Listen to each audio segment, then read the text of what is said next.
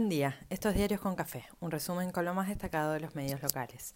Hoy es lunes 24 de octubre y los diarios de esta mañana se reparten entre temas más o menos consolidados.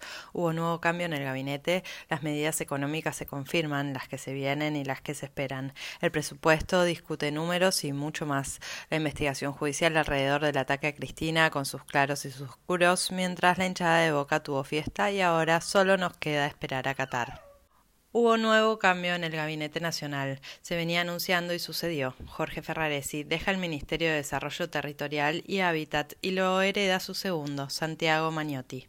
Se llena de lecturas sobre las dificultades territoriales y la falta de convicción para pelear por un gobierno ejecutivo en el que solo se multiplican las tensiones.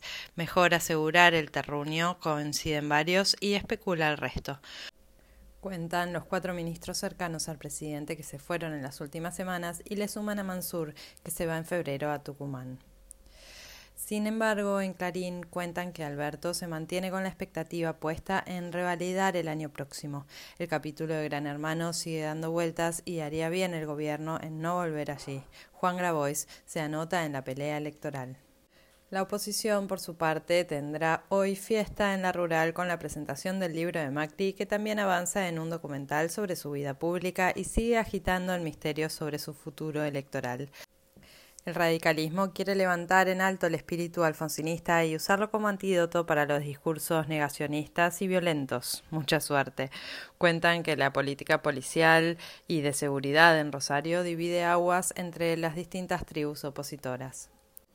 La pelea con los jueces por el pago de ganancias se sabe muy dura y hay quienes la creen imposible, como en ámbito. Clarín destaca un dato y alerta que el gobierno acuerda como llano para que los viáticos de los camioneros queden exceptuados de ganancias y eso sí que indigna, no los sueldos millonarios de los jueces. En el Congreso mañana se trata el presupuesto y se especula por todos lados con las votaciones generales y las particulares.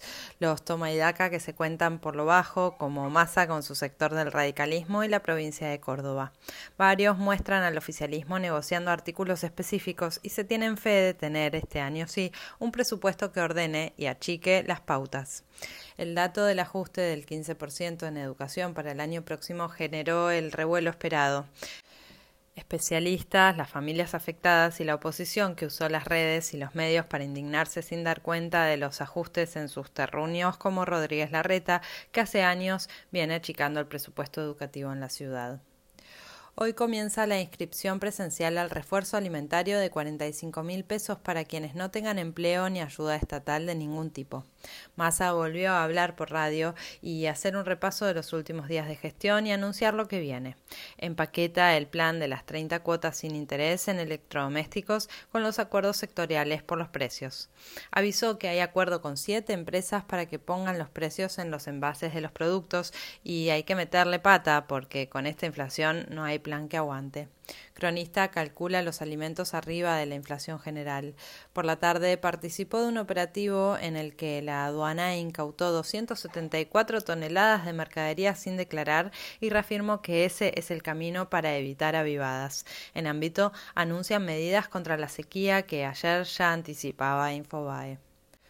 Página 12 contrapone la reacción veloz de los jueces de la Corte para indignarse por la intención de algunos a que paguen ganancias como el resto de los mortales contra los 51 días sin reforzar las herramientas de investigación para dar con los responsables del atentado contra Cristina. Las dos causas siguen con expectativa pero sin mayores revelaciones. Alberto Fernández inaugura hoy las sesiones de la CEPAL en Buenos Aires y ayer recibió en Olivos a Stiglitz.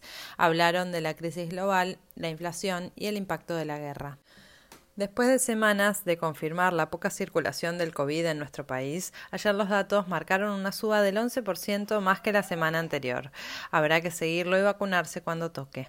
En la casa de Gran Hermano hubo primera eliminación y varios comentan. En el mundo siguen las tensiones por la guerra, por la indefinición sobre el futuro inglés y su impacto en el resto de Europa. Boris Johnson avisa que no vuelve y se allana el camino de Rishi Sunak. Xi Jinping acumula todo el poder en China y un poco más también. Meloni tuvo su primera reunión de gabinete y tuvo bilateral con Macron. En Alemania, unos jóvenes ambientalistas tiraron puré de papas a un cuadro de Monet. Boca es el nuevo campeón del fútbol local y dejó un montón de alegrías y contradicciones. La despedida de Gallardo fue con un triunfo ante Racing que habilitó la consagración Ceneice. Los hinchas de Racing celebrando los goles del rojo, los de Boca festejando a River. Al final todo está bastante más mezclado de lo que creemos. Ahora todos esperamos el Mundial y sufrimos las lesiones.